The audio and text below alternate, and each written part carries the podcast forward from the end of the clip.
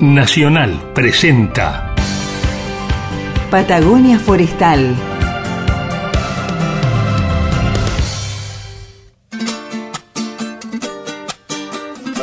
Patagonia Forestal, un espacio de encuentro y diálogo para compartir saberes y miradas. Se suma un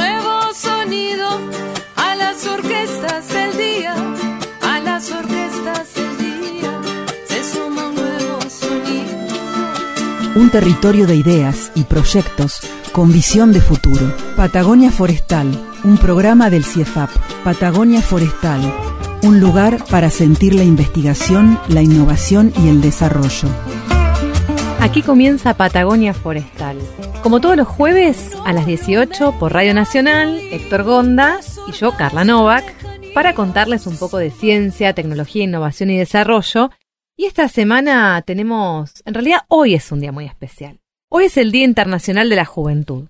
Eh, es una celebración a nivel internacional y también estamos recorriendo el mes de las infancias. Estamos a pocos días de el Día de los Niños y de las Niñas. Y en este programa queremos celebrar, celebrar con ciencia y tecnología. Así que, ¿qué te parece, Héctor, si arrancamos este programa? Me parece buenísimo. Y, es, y es- está bueno tomar una, inyección de juventud cada tanto. Sí, totalmente. Vamos a salir más jóvenes de este programa. Vamos a compartir un poco sobre tus historias de ciencia en la vida cotidiana. Le quiero contar a la audiencia que hoy se tomó en serio el desafío, eh, Héctor. Le dije, che, ¿por qué no hablamos un poco de los Juegos Olímpicos? A ver, alguna, alguna pastilla, alguna anécdota que tengas. Y se vino vestido, luqueado, con un equipo de gimnasia fantástico. Vamos a ver si compartimos después la foto que Gustavo González París, que es nuestro productor y nos acompaña todos los jueves, publica ahí la foto para que puedan ver de qué les estoy hablando. ¿Qué tenés para contarnos sobre los Juegos Olímpicos que acaban de culminar?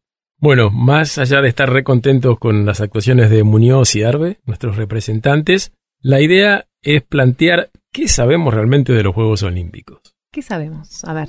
¿tenés algún dato? Porque yo te desafié, quiero Sí, ver, ¿eh? tratar- traté de buscar un poco de información, porque sin duda son el evento deportivo internacional más emblemático. Y tienen lugar cada cuatro años desde 1986. Y los Juegos de verano son los más populares, pero no los únicos. También están los Juegos Olímpicos de invierno, que empezaron mucho más recientemente, en 1924, los Paralímpicos desde 1960, para atletas con discapacidades físicas mentales o sensoriales, y los Juegos Olímpicos de la Juventud, que en el- para nuestro Justo. programa serían los, los más importantes, que se implementaron recién en el año 2010, Ah, antes de ayer, para lo que es la historia de las Olimpiadas, para atletas de entre 14 y 18 años. Los Juegos Olímpicos clásicos, como decíamos los, los de verano, se suman 30 y solo se suspendieron en los años 1916, 1940 y 1944 debido a la Primera y la Segunda Guerra Mundial. El nombre de Olímpicos proviene de la ciudad Olimpia de la antigua Grecia donde se celebraban o donde se mm, realizaban originalmente. Y en realidad la palabra Olimpiada se usaba para el periodo de cuatro años que transcurría entre dos Juegos Olímpicos y que además se utilizaba como unidad de tiempo. Estos Juegos Olímpicos se realizaron entre los años 776 a.C.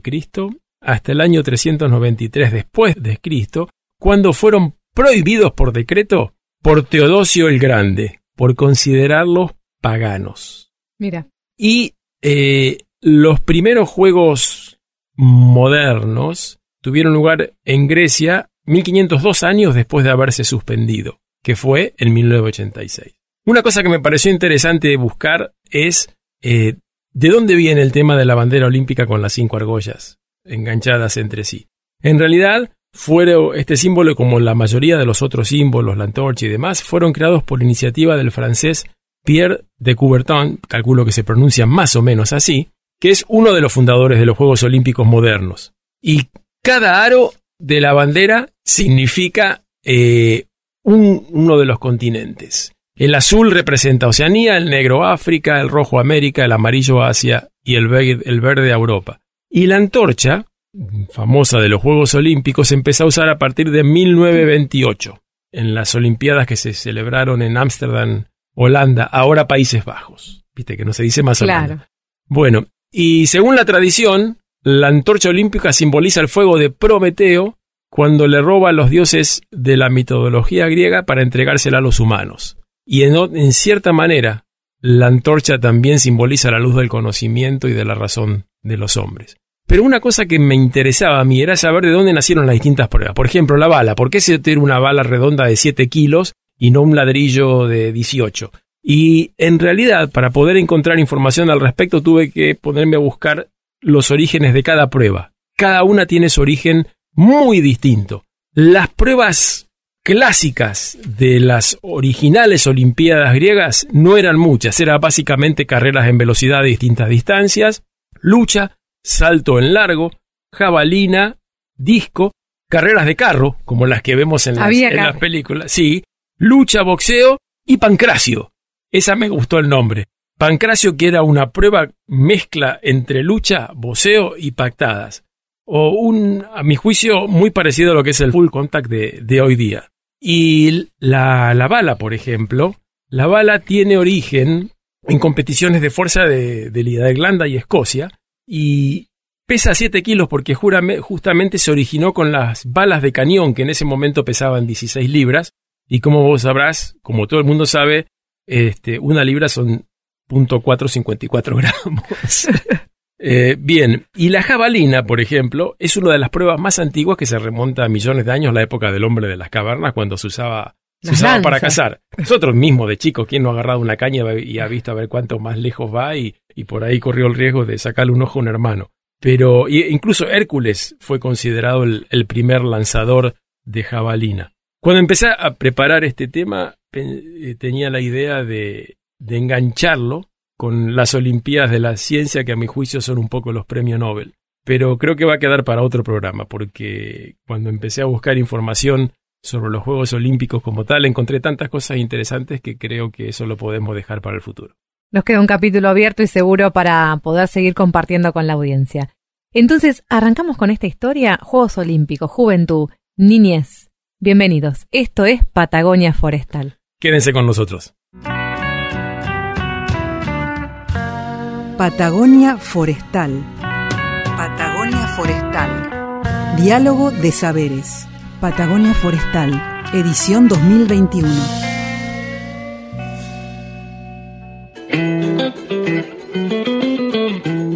Vamos a comenzar entonces con este programa tan especial, eh, como decíamos al comienzo, en el mes de las infancias y en esta semana donde se celebra la juventud, la juventud del mundo que tienen tanta energía, ¿no? Pero vamos a hablar entonces con Laura Besio, Fabiana González y Pamela Quinteros, las tres protagonistas que hacen, hicieron Científicos van a la escuela, un programa dentro del CIEFAP y nos cuenten un poco, bueno, cómo es esta interacción entre ciencia, educación y cómo es la actividad con docentes y con los niños.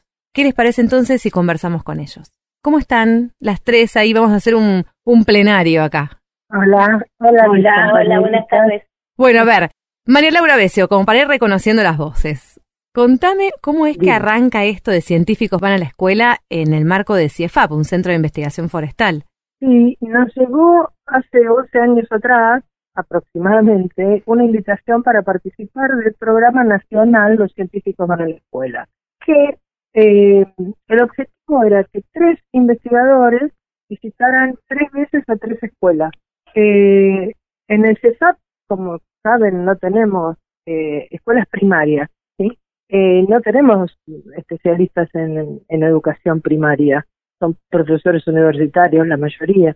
Eh, así que bueno, me, tocó el honor de, de armar un equipo que sigue trabajando todavía a 10 años de la implementación del programa.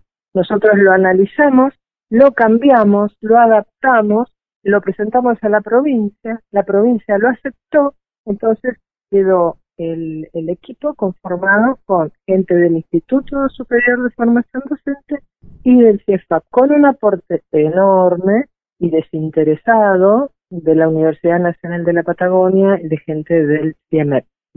Así empezamos. Así fue el germen.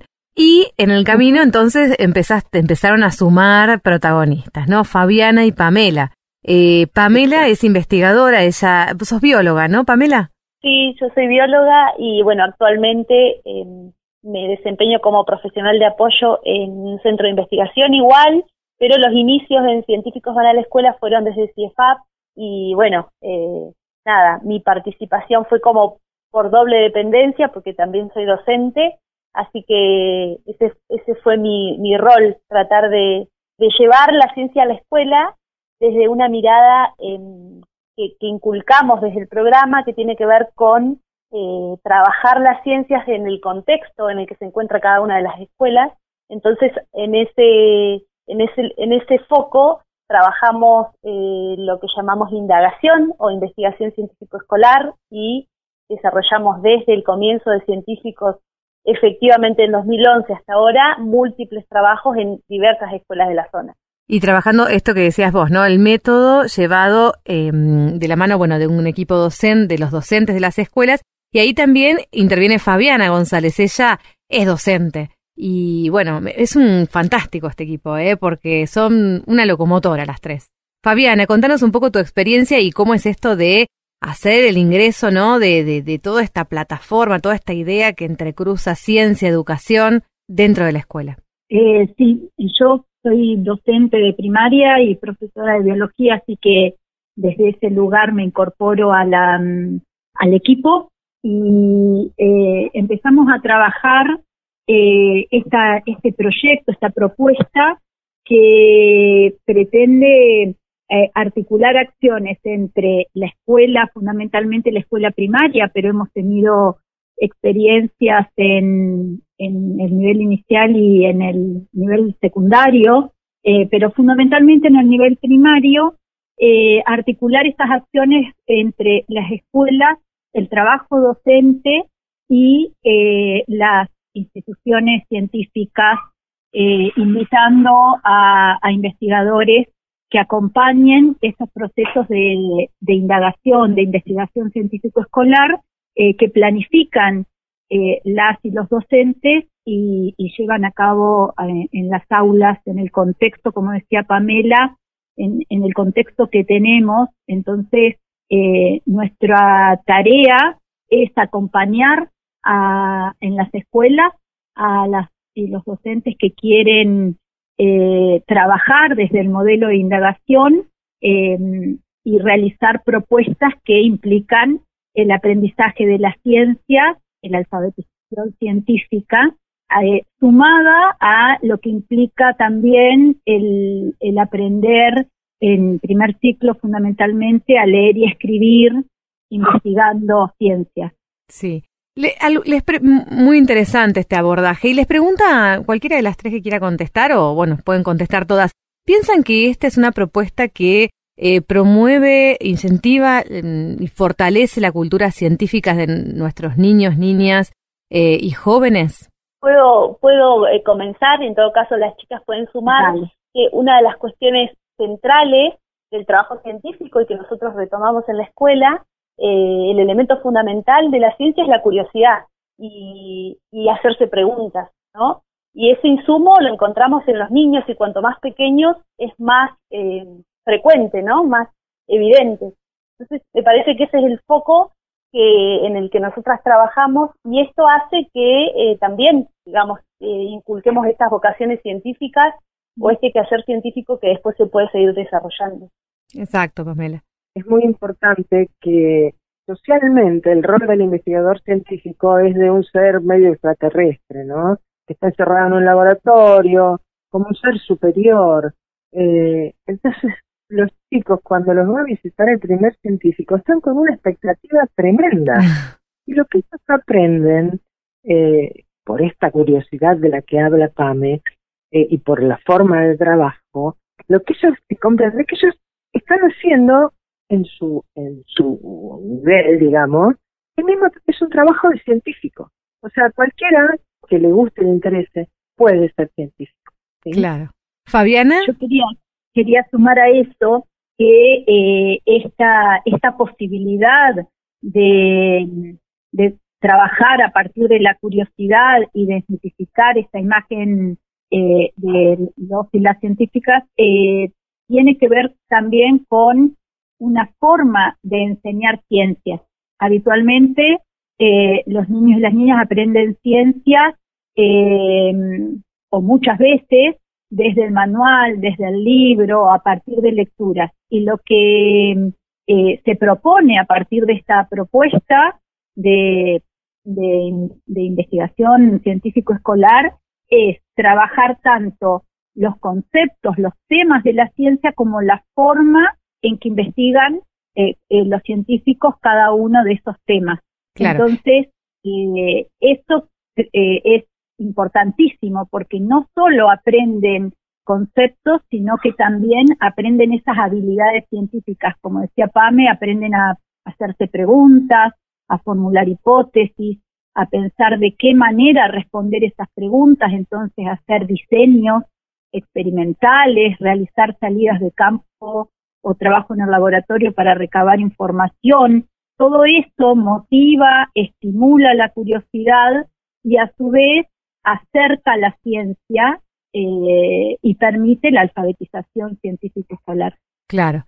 Y bueno, justamente es lo que lo diferencia quizás de las disciplinas, ¿no? En lo que estudian, biología o, no sé, geografía. Y hablando a propósito de, de, las, de los campos, ¿no? De estudio, ¿sobre qué temas han indagado en algunas de las escuelas? Si nos pueden hacer un, una, un listado, digamos, un repaso de esos temas. Han sido varios los temas que salen o del interés de los chicos o porque están en la currícula o por vayan a saber qué. Me acuerdo en la primera experiencia que hicimos en la aldea escolar, habían pintado la escuela, la habían remozado y a cada aula le habían puesto el nombre de un árbol. Mm. Entonces uno de los grupos que trabajó ahí quiso trabajar sobre ese árbol, por ejemplo. Eh, y en general lo que trabajamos es sobre cosas que se observan y se encuentran en la zona, ¿no? Y que son posibles de investigar con los recursos y que se tiene para no es que se puede viajar muy lejos ni nada, hasta desde el patio de la escuela se, puede hacer investigación. Y después, bueno, han investigado sobre plantas, plantas acuáticas, invertebrados acuáticos, aves, hongos, no me acuerdo si algo más chica. Sí, invertebrados terrestres, sobre eh, la basura, los, la gestión de los residuos. Eh, una mirada bien, bien completa del ambiente que los rodea, ¿no? De las escuelas con las que han trabajado aquí en Esquel, Trevelin y qué otras localidades han trabajado. Hemos trabajado en Maitén, Los Cipreses, bueno, Aldea Escolar que corresponde a Trevelin, Seguro. en Gobernador Costa. La verdad que son muchas escuelas y son muchos años de trabajo Qué lindo. Bueno, me imagino todo, todas estas experiencias ustedes las han sistematizado en una publicación que ya está disponible eh, ahí en la biblioteca del CIEFAP, pero están a punto de lanzar otra, otra publicación. Cuénteme un poquito de qué se trata esa publicación y esta, estas vistas de un congreso que ahí me fueron comentando previo a la entrevista. Eh, bueno, por un lado, el, el nuevo material sería el tercer material de científicos a la escuela eh, hay un primer libro general que cuenta un poco eh, esto del método de indagación que mencionaba Fabi. Luego hay un libro que cuenta las experiencias de, desarrolladas hasta entonces. Y en este tercer material un poco la, idea fue eh, involucrar a los investigadores, científicos profesionales de, las diferentes, de los diferentes centros de investigación que acompañan el proyecto a, relatarnos en un lenguaje eh, adecuado para llegar a los docentes de todas las escuelas sobre un sobre los temas que más frecuentemente se necesita trabajar y no tenemos material en las escuelas, material propio local, ¿no? Temas de geología, temas de suelo, ecología acuática de nuestros sistemas acuáticos, no de cualquier lugar del mundo, sino nuestros. Entonces, el libro va a contemplar la parte teórica y también eh, propuestas de trabajo con ese material en las escuelas. ¿No? Enfocado principalmente, con Fabi trabajamos principalmente en el nivel primario, así que el foco está puesto en la didáctica del nivel primario, cómo desarrollar esto en ese nivel. Eso en cuanto al, tercer material, no sé si las chicas quieren comentar algo más de esta, de este eh, trabajo que estamos desarrollando ahora. Sí, por ahí del eh, trabajamos con con esos diferentes temas que habría que agregarle plantas también y hongos eh, a partir de, esos textos que nos eh, pudieron eh, realizar, que, elaboraron los científicos, em, pensamos cuáles son los saberes del diseño curricular para cada uno de los ciclos y cada uno de los años en que se pueden trabajar esas temáticas y a partir de ahí, desde el modelo de indagación, eh, fuimos pensando y, trabajando sobre eh, las posibles formas de enseñar esos eh, contenidos, esos saberes. Sí. Así que em, está vinculado el, cada tema con lo que propone el diseño curricular de la provincia que sea enseñado en el, en el nivel primario. Excelente. Y me imagino que todas estas experiencias son las que van a ir a, llevar al Congreso, ¿no, María Laura? Sí, en el Congreso, bueno, precisamente lo que vamos a presentar son los 10 años de científicos en la escuela. Excelente. Qué lindo. todo todos los procesos, ¿no? El primer libro, como dijo Pame, es más general. El segundo libro son ya las experiencias al detalle, contada cada experiencia con cada escuela, cómo fue el proceso, eh, desde la elección del tema hasta la publicación de resultados. ¿no? Sí. Bueno, para cerrar este momento y bueno, para festejar estos 10 años, me gustaría que cada una diga en una palabra o en una frase, en todo caso, eh, su sentimiento, ¿no? Con esta experiencia y, bueno, me imagino que querrán mucho más todavía de científicos van a la escuela. Uy, me emocionas, Carla. me emocionas. Es una experiencia bellísima, es un equipo muy con mucha energía, eh, muy parejo. Eh, jamás hemos tenido, siempre hemos, hemos charlado y hemos consensuado todo. La verdad es que es un placer trabajar con estas dos mujeres, la verdad. Y ver, ver las caras de los chicos eh, descubriendo, ¿no? Maravilloso. Y les agradezco porque yo de esto poco y nada sabía, así que aprendí un montón con mis compañeros. Qué bueno, Fabiana. Sí, yo también decía maravilloso, una experiencia maravillosa y de muchísimo aprendizaje, no solo para los niños y los docentes, sino para nosotras también. Y finalmente, Pamela. sí, la verdad que también este, los años nos han pasado, ¿no? Haciendo científicos van a la escuela, hemos cambiado de, institución, en mi caso, que ya no estoy en CIEFAP, y es como que la conexión siempre se mantuvo y como dicen las chicas, conformamos un equipo que se mantiene a pesar de la pandemia, seguimos proyectando cuestiones para avanzar, esto es, un, es como la ciencia misma, ¿no? En continuo avance, así que esperamos poder seguir desarrollando actividades desde este programa. Como decía Malau, vamos a estar participando en las jornadas nacionales y el Congreso Internacional de Enseñanza de la Biología, que es un evento virtual que se hace en el mes de octubre. Ahí vamos a estar contando la experiencia de los 10 años de científicos. Bueno, brindamos entonces por 10 años de científicos van a la escuela, por más cultura científica y porque este programa siga trabajando con las niñas y los niños aquí en Patagonia. Gracias por estar con nosotros esta tarde. Salud. Hasta la próxima. Gracias. Hasta la próxima. Un abrazo. Hay que mirar bien arriba porque abajo no la encuentras. Hay que mirar bien arriba porque abajo no la encuentras. Bien arriba, cerca el cielo, solo allí estará la lenga.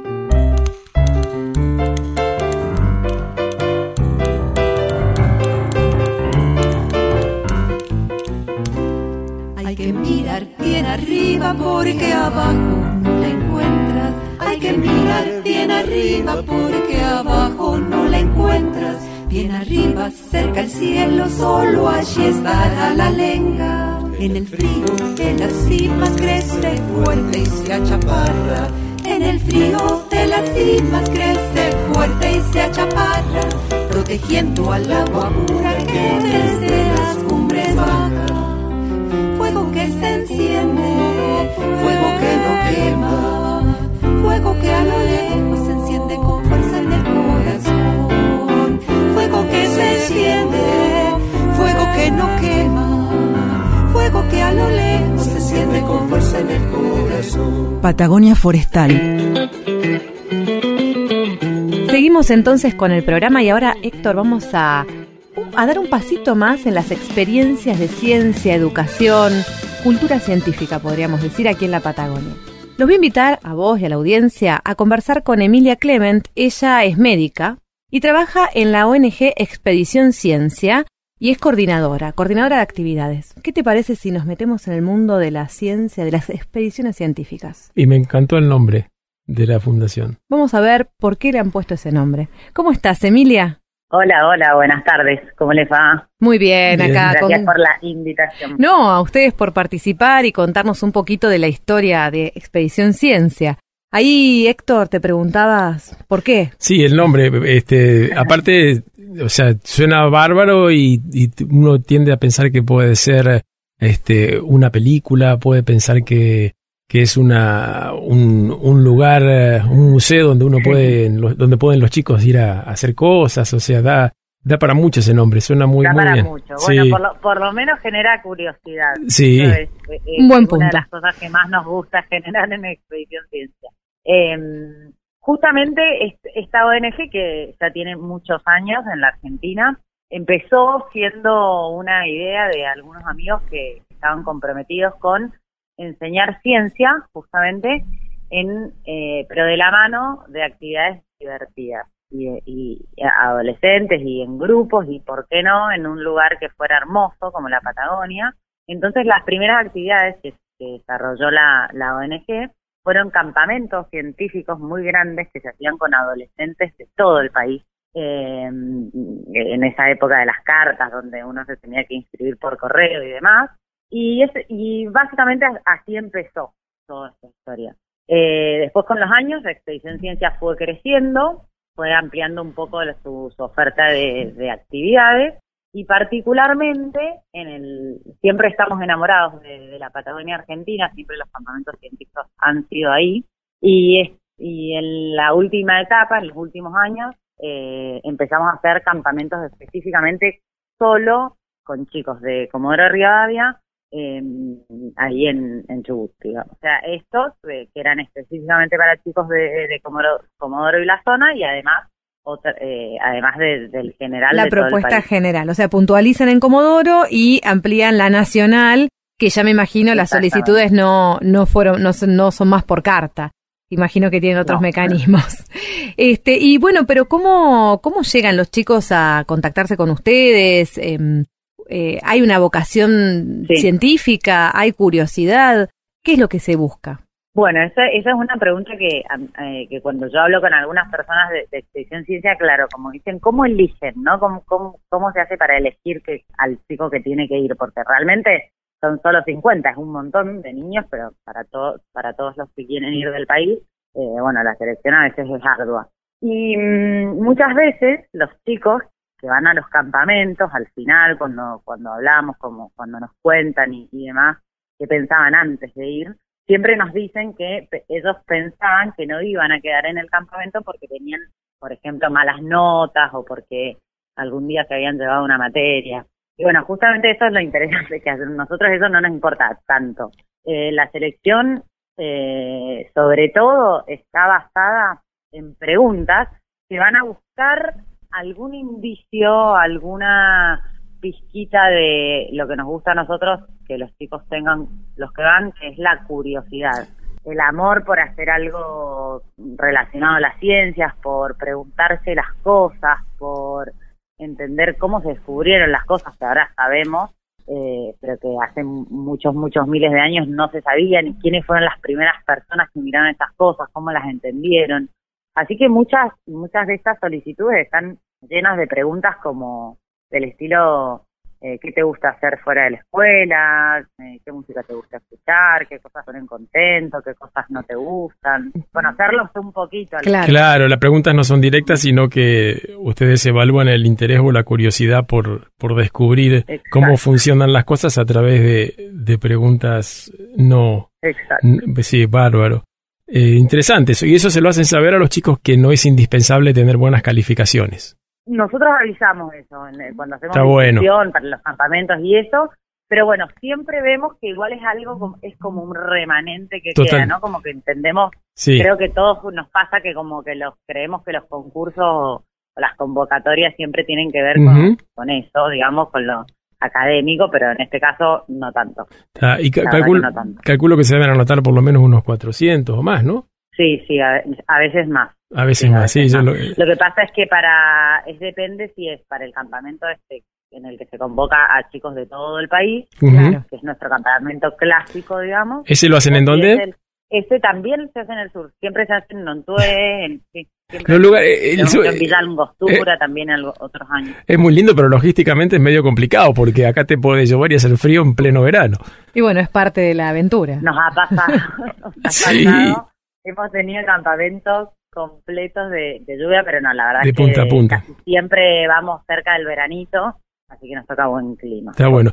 Siempre vamos a, A lugares con buenas- tal cual. Está bueno. ¿Y cuáles son las principales actividades que hacen en un, en un campamento? Bien, el- el- lo primero que hay que saber es que así como el equipo que va de campamento con los chicos eh, está compuesto por científicos, eh, que muchos de ellos se dedican a la educación de las ciencias, también, por ejemplo, hay médicos como yo, Como vos. eh, como yo, tal cual, y también casi la mitad del equipo prácticamente son eh, o profes de educación física formados en, en recreación eh, o profesionales de ese estilo. ¿Por qué? Porque justamente, si bien el campamento tiene eh, mucha carga de actividades científicas, para nosotros también es muy importante eh, las actividades que tienen que ver con la formación del grupo, con divertirse, con encontrarse con la naturaleza, con conectarse ahí con ellos mismos, con, con los demás. Y uno va viendo eso porque eh, se, va, se va transformando el grupo enormemente en el transcurso de esos siete u ocho días. Eh, bueno, y eso es en parte gracias a estas actividades que nosotros tenemos de recreación. La otra parte está compuesta más pura y duramente por las actividades científicas, que cualquiera por ahí que me escucha va a decir, uy, qué aburrido.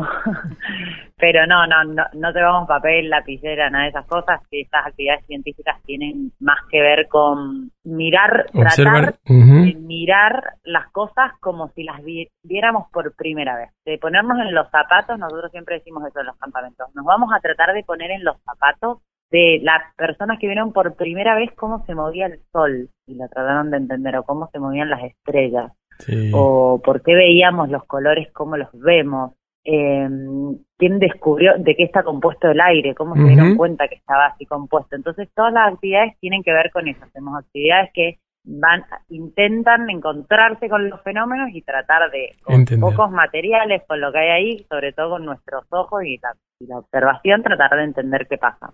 Y la observación Eh, no solo individual, sino con esta primera parte que comentabas, ¿no? Con, est- con los otros y a partir de, bueno, una relación en un nuevo espacio, tratando de, de comprender lo que es la ciencia, los objetos de estudio y demás, ¿no?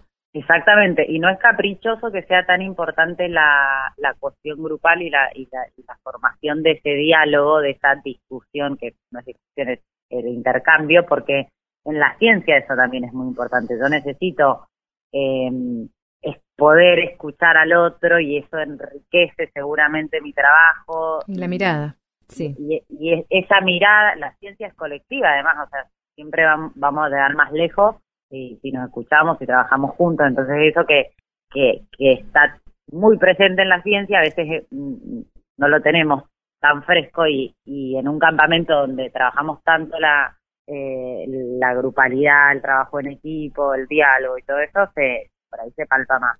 La verdad que esos son las- los dos pilares más importantes Claro. y es muy divertido, la verdad que los chicos se divierten mucho. Otra cosa que, que nos suele pasar al principio es que eh, tratamos de que no se conecten con los dispositivos móviles, con los celulares. En, en una época ni siquiera teníamos señal en donde estábamos, lo cual era hermoso. Sí. Eh, pero bueno, lo hablamos con, con ellos y les explicamos cuál es el como un poco el sentido y que queremos conectar con eso que nos está pasando ahí, con estas actividades, con estas otras personas y demás.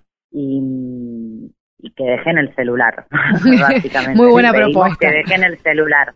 Muy buena Y- No propuesta. sé si les gusta mucho al principio, pero la verdad es que después Se eh, todos nos damos cuenta de lo que ganamos también. Claro. eso, sí, sí. Y tienen que ser valientes para trabajar con chicos de esa edad. ¿Alguna vez tuvieron algún problemita así de disciplina, por decirlo entre comillas, de alguna manera? ¿Algún lío? ¿Alguno que, ¿Hizo algo raro o no? Mm, anecdóticamente, a- a- quizás pasó alguna cuestión, pero la verdad es que no, porque las re- estas reglas están muy claras desde el principio, en el sentido de Claro. que se explicita, bueno, como son menores de edad, justamente la mayoría, eh, se les hace firmar tanto a los padres como a los chicos eh, algunas reglas de Está convivencia entre todos, que si se pasan, digamos, eh, Tendrán sus consecuencias.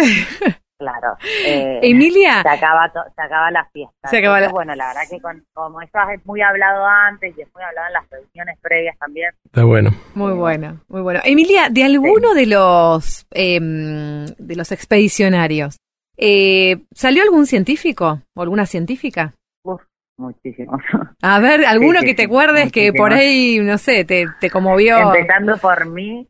Yo soy Eh. el no, yo- yo te claro, yo fui a, a- a un campamento de expedición ciencia hace muchos, muchos años, uno de los primeros. Ah, mira. para no delatar mi edad no lo voy a decir, pero mm, eh, estaba justo al año siguiente yo tenía que entrar a la facultad. Y bueno, ahí se, se charla mucho de eso en los campamentos. Eh, para nosotros es muy importante que se saquen las dudas, que vean, eh, que se encuentren también con personas que hacen distintas, que tienen distintas profesiones o que hacen distintas actividades y que nos puedan preguntar y los contactamos. Entonces, toda esa red por ahí a los chicos les hace sentir que es más accesible quizás.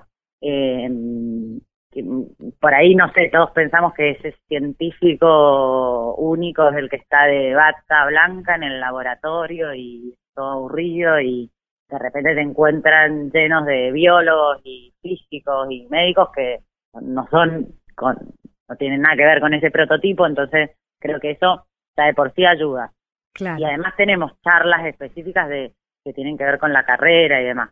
Y además los chicos que van ahí también una semillita Al- de algo la tienen. curiosidad científica tienen. Y la verdad es que un montón de chicos que van a los campamentos después terminan eligiendo esas carreras. Qué un lindo. montón, un montón, un montón. Y los que no también está buenísimo porque la ciencia es una, una cosa que uno tiene que, que llevar en la vida, ¿no? Con cuando observa las cosas, cuando va a hacer algo, cuando se pregunta algo. Entonces, bueno, los que no, no estudian una carrera científica, también está buenísimo, se llevan esa ganancia. La cultura científica de la que hablábamos hace un ratito. Este, eh, el equipo fundador de la fundación eh, están figuras como Diego Golombek, Melina Furman, Gatel Celón, eh, y me imagino, y después hay una enorme cantidad, los invito a entrar a la página expedicionciencia.org.ar, van a encontrar un montón de información para los que les, esté les estamos prendiendo la, la llamita, ¿no?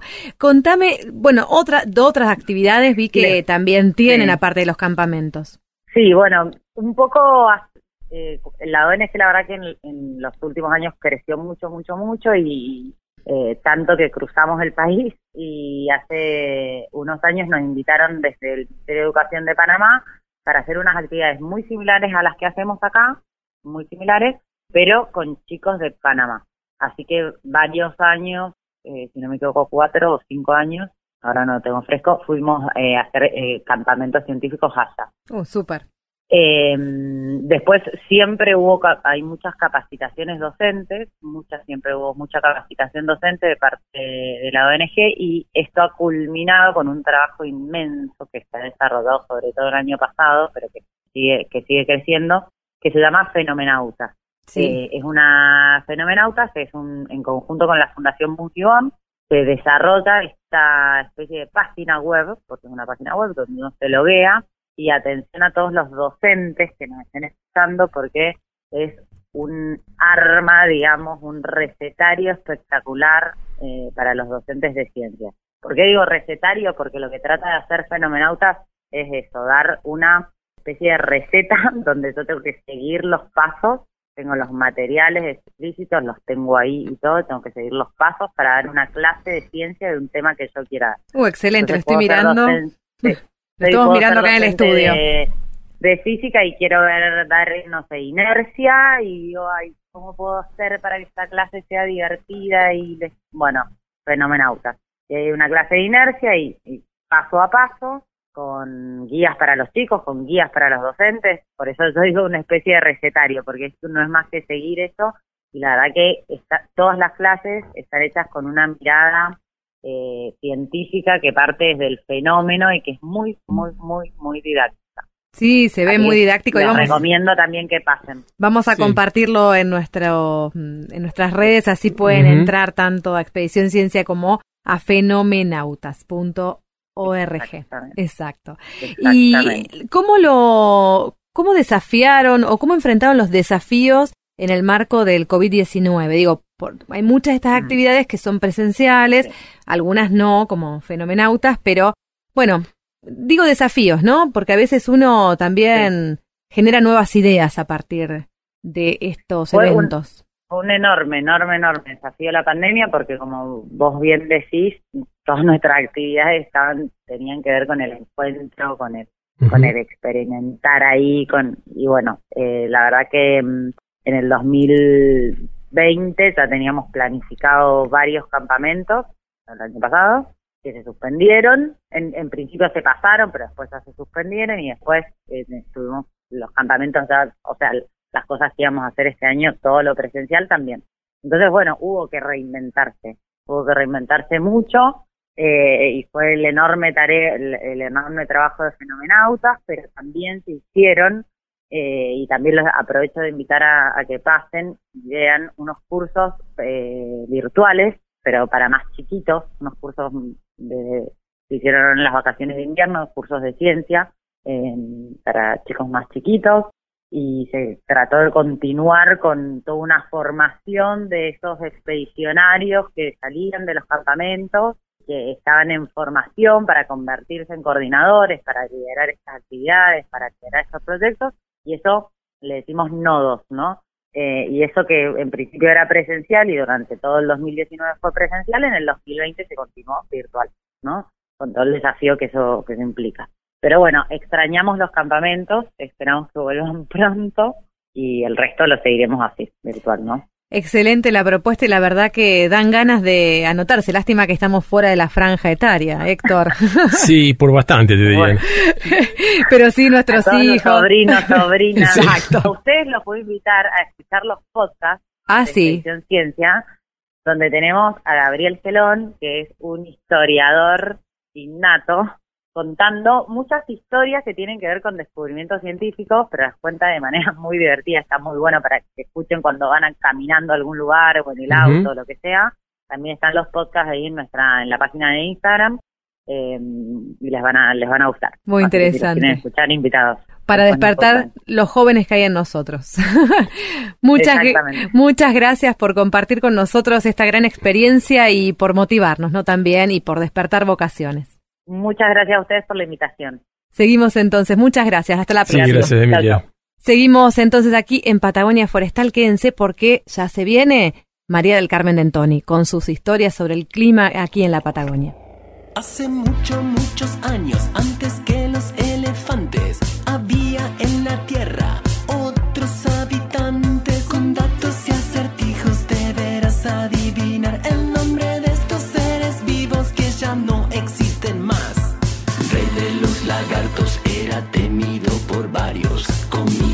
mucha carne, era el tiranosaurio. Aunque no era muy grande, era un cazador veloz. En manada con amigos, era el velociraptor. Eran, eran, eran seres de otra era, seres de otra era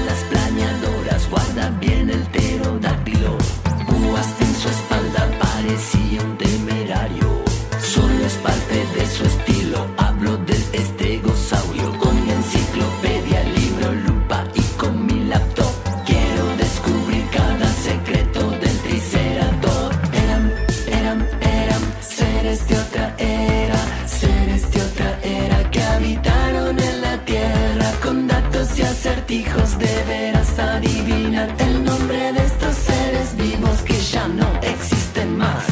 Evolución, revolución, de la idea hasta la canción, de la piedra a la computación. Evolución es el cambio constante que no deja de asombrarte. Ah. Para todos mis amigos, quiero evolución reinante, el poder de transformarse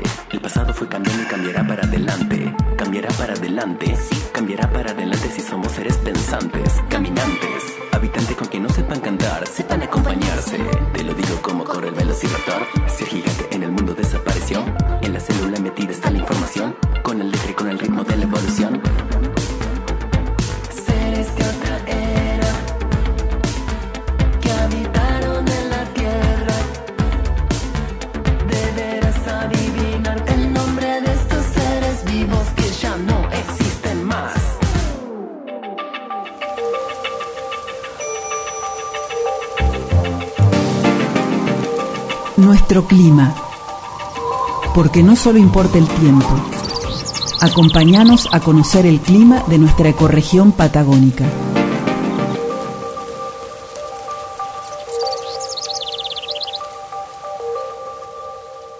Bueno, y en este bloque contamos otra vez con la grata presencia de María del Carmen Dentoni, nuestra climatóloga, entre comillas, porque no, no existe ese título, eh, pero así la, la consideramos nosotros, que tenemos el privilegio de poder consultarla acerca de todos los temas que tienen que ver y eventos con, con esto del, del clima, que siempre resaltamos que no es el estado del tiempo, que eso es cómo están las condiciones atmosféricas en un momento dado, mientras que el clima es las características generales a lo largo del año de cualquier lugar de la Tierra. Hoy vamos a tocar otro tema, otro tema puntual con María del Carmen y le damos la bienvenida. ¿Cómo estás, María del Carmen? Muy bien, ¿cómo están ustedes? Estos temas meteorológicos y climatológicos. Sí, y a propósito de eso, justamente la semana pasada siempre nos quedamos con muchas preguntas. Héctor es el que hace más preguntas que yo, pero esta vez eh, le gané de mano y te hice esta pregunta acerca de la bajante del río Paraná, eh, si tiene algo que ver con lo climático, si estos eventos eh, tan extremos que estamos visualizando, que vemos en las noticias, se relacionan con el clima. Eh, bueno, sí, en realidad, cuando si recordamos que el clima es este, la condición, podríamos decir, media, típica de la atmósfera en una determinada región, o podríamos hablar también del clima mundial, pero siempre haciendo referencia a condiciones medias, eh, no a lo que está sucediendo en cada momento. Justamente la, descripción de esas condiciones típicas o medias de una región nos permite identificar cuando pasan cosas que son anormales. En realidad también al clima lo caracterizan los extremos, o sea, los valores eh, máximos o los valores mínimos de alguna variable que se han dado en algún momento.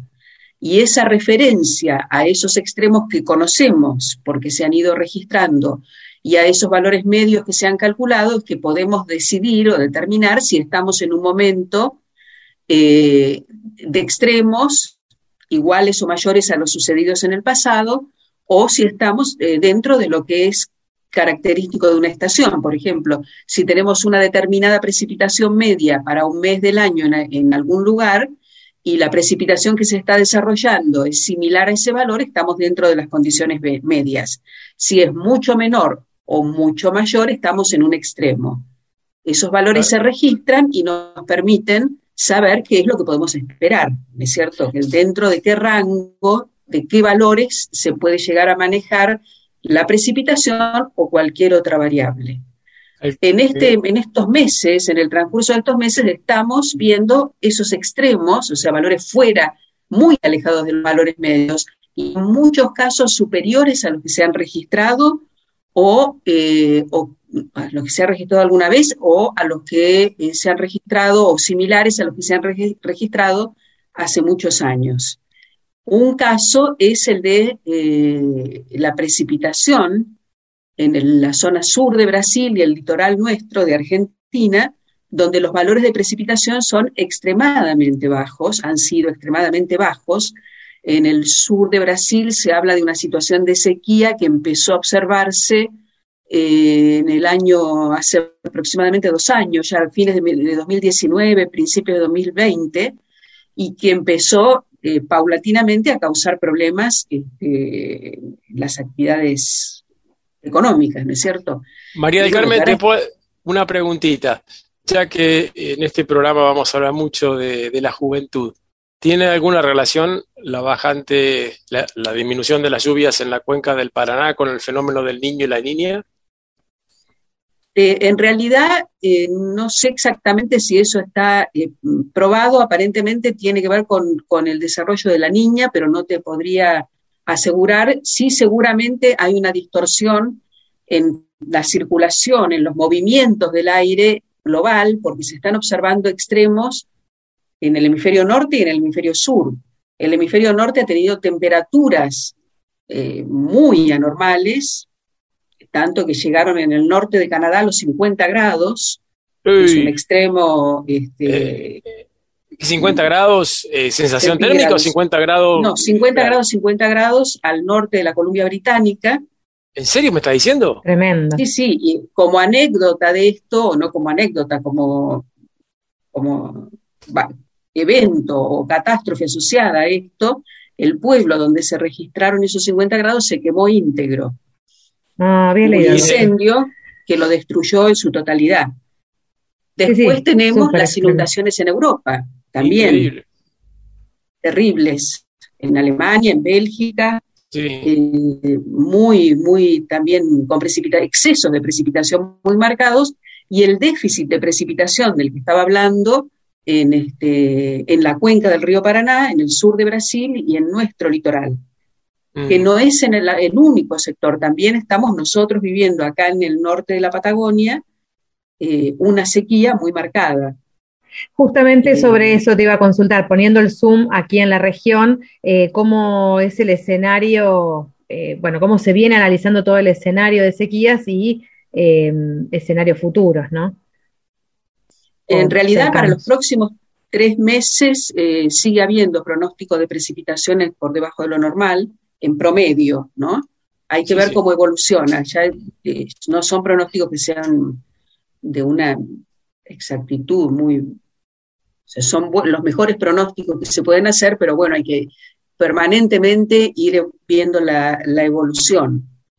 Y también para el litoral se sigue esperando precipitaciones por debajo de lo normal.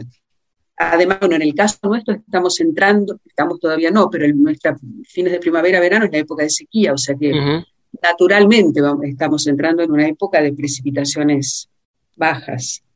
Eh, También, igual me este, parece, Mendoza María, ha tenido, sí, menos Eh, nieve que... yo- que normal. Tengo la sensación de que en los últimos años ha llovido un poco más de lo normal hacia fines de año, noviembre y diciembre, cosa que no es típica. ¿Puede ser o es solo mi impresión? Y Puede ser, yo no tengo en este momento presente Los exactamente registros. los registros, pero la distribución de la precipitación sí puede haber sido que, a ver, si yo espero un trimestre por debajo de lo normal, Mm. ese, eso va a ser el promedio de lo que pase en los tres meses. Que Claro. no quiere decir que en un momento determinado Claro. puede llover más de lo normal. Sí, Cuando sí, sí. hacemos las cuentas, en el promedio trimestral estamos por debajo. La escucho María del Carmen y es tan apasionada, lo lleva tan adentro su, su vocación por, por el clima, que me da ganas de hacer una pregunta distinta para cerrar esta columna. Ahí la voy a sorprender porque no se lo espera. Eh, ¿cuándo decidiste ser meteoróloga? ¿Siempre quisiste ser meteoróloga? Hay muchos jóvenes y niños que están escuchando este programa especial por este mes de la infancia y Semana de la Juventud y quizás puedas inspirar alguna vocación. ¿Qué te parece si esta columna hoy, esta semana, la cerramos de esta manera? Eh, bueno, no, no esperaba la pregunta, pero en realidad no, no quise ser siempre meteoróloga. Eh, eh, empecé a interesarme por la meteorología porque mi padre era aviador y por lo tanto en mi casa había libros de meteorología que él había tenido para estudiar y empecé a leerlos y empecé a interesarme en el tema. Y bueno, cuando llegó el momento de, este, de decidir, eh, fue una de las áreas que me interesó y que abordé. Así empecé a interesarme en los temas de meteorología y bueno, finalmente en el momento de decidir la carrera que iba a seguir, elegí la licenciatura en ciencias meteorológicas, que hoy se llama licenciatura en ciencias de la atmósfera, que era una carrera muy rara, debo decir, no, no era muy común que en esa época eh, muchas eh, eh, jóvenes se interesaran, era más bien eh, elegida o, o, tenían que estudiarla muchas este, personas de las fuerzas aéreas de los distintos países de Latinoamérica que venían a Buenos Aires a estudiar porque en ese momento era el único lugar eh, donde se estudiaba. Entre vos, Marcus y los chicos de TN, este, realmente están, están haciendo notar a, a, este, a esta carrera como, como interesante y como que es un, casi como un trampolín a la fama, si uno quisiera verlo. Sí, creo que este, por eso este, este, tema de verlo todos los días en televisión o escucharlo en la radio y, y escuchar los pronósticos, eh, comenzar a ver que eso se relaciona con la vida cotidiana, ayuda mucho a, a este, la difusión de, la, de, esta, de las aplicaciones de esta ciencia y el interés, ¿no? Exactamente. Por, María, como siempre, un gusto tenerte con nosotros acá en Patagonia Forestal y bueno, te esperamos en próximas semanas para seguir hablando de esto, que es tu pasión, que es la meteorología, y que nos ayuda a nosotros también a entender un poquito del lugar en donde vivimos y los fenómenos eh, climáticos eh, que también sentimos, vivimos y percibimos cada día. Bueno, muchas gracias. Un gusto para mí estar con ustedes. Nos vemos en el próximo programa. Hasta la con, próxima. Contamos con, contamos con vos. ¿eh? Gracias. Saludos. Hasta la próxima. Hasta la próxima. Chao. Seguimos entonces con Patagonia Forestal, ya nos queda muy poquito y termina este programa de jueves para reencontrarnos la semana que viene. Quédense, todavía queda un tema musical para escuchar juntos. Y así escuchamos a María del Carmen hace un ratito, cómo me gusta escucharla. María, cada programa que participa, ¿no? Nos deja con esas ganas de más. No nos podemos quejar, hay dos meteorólogos en el país y uno lo tenemos en el programa. Así que... eh, qué lujo, qué lujo, un lujo total. Bueno, este programa estuvo trazado por historias de niñez, eh, de buena infancia, de juventudes, del deporte, del disfrute, de, bueno, cultura científica, ¿no? También, qué, qué interesante es poder proporcionar y promover y acercar a nuestros niños, niñas y jóvenes a este mundo, ¿no? De la ciencia, la innovación y el desarrollo. Nos vamos renovados. Totalmente. Déjenme compartir en el marco justamente de este día, el Día de las Juventudes, eh, y en la Semana de la Juventud, parques nacionales del 9 al 15 de agosto y del 16 al 23 de septiembre, para todos aquellos que tengan entre 16 y 29 años, van a poder entrar gratis a los 11 parques nacionales que cobran entrada. Y también hay un montón de actividades online para poder buscar y disfrutar de esta semana. Uh -huh. Así que, habiendo pasado este aviso, nos despedimos hasta la semana que viene, aquí en Radio Nacional. No nos abandonen. No, no, no, contamos con, con su presencia porque son la razón de nuestro trabajo. Todavía queda mucho más Patagonia Forestal para compartir en este 2021. Hasta la próxima. Mira cielo y veo mucha oscuridad. Observo la luz del tiempo muy añejo. Hace mucho que esa luz empezó a viajar. Y es que todas las estrellas nos quedan muy lejos. Por mucho que intentemos llegar. El universo es nuestro carcelero. Fenómenos que no podemos explicar. Las FRB son todo un misterio. Cierto es que las podemos captar, pero no sabemos qué hay detrás de eso. Quizá una civilización a punto de alcanzar tecnología que no conocemos. Millones de estrellas por cada galaxia, todas con al menos uno más planetas. Dime qué es lo que te hace pensar que solo aquí existe la vida compleja. Espero que veas cuál es la moraleja. En la Tierra existe mucha biodiversidad. Eso es porque cada planeta es una gran maceta y aquí plantaron mucha ignorancia. Hay muchas cosas que no conocemos, como por ejemplo agujeros negros. Dentro tienen una singularidad donde nuestra física deja de funcionar. Y esto es supuestamente puesto que nadie puede ir, evidentemente. El más cercano es Sagitario y nos queda a 26.000 años luz de distancia. Seguinos en nuestras redes sociales y escucha los podcasts de los programas.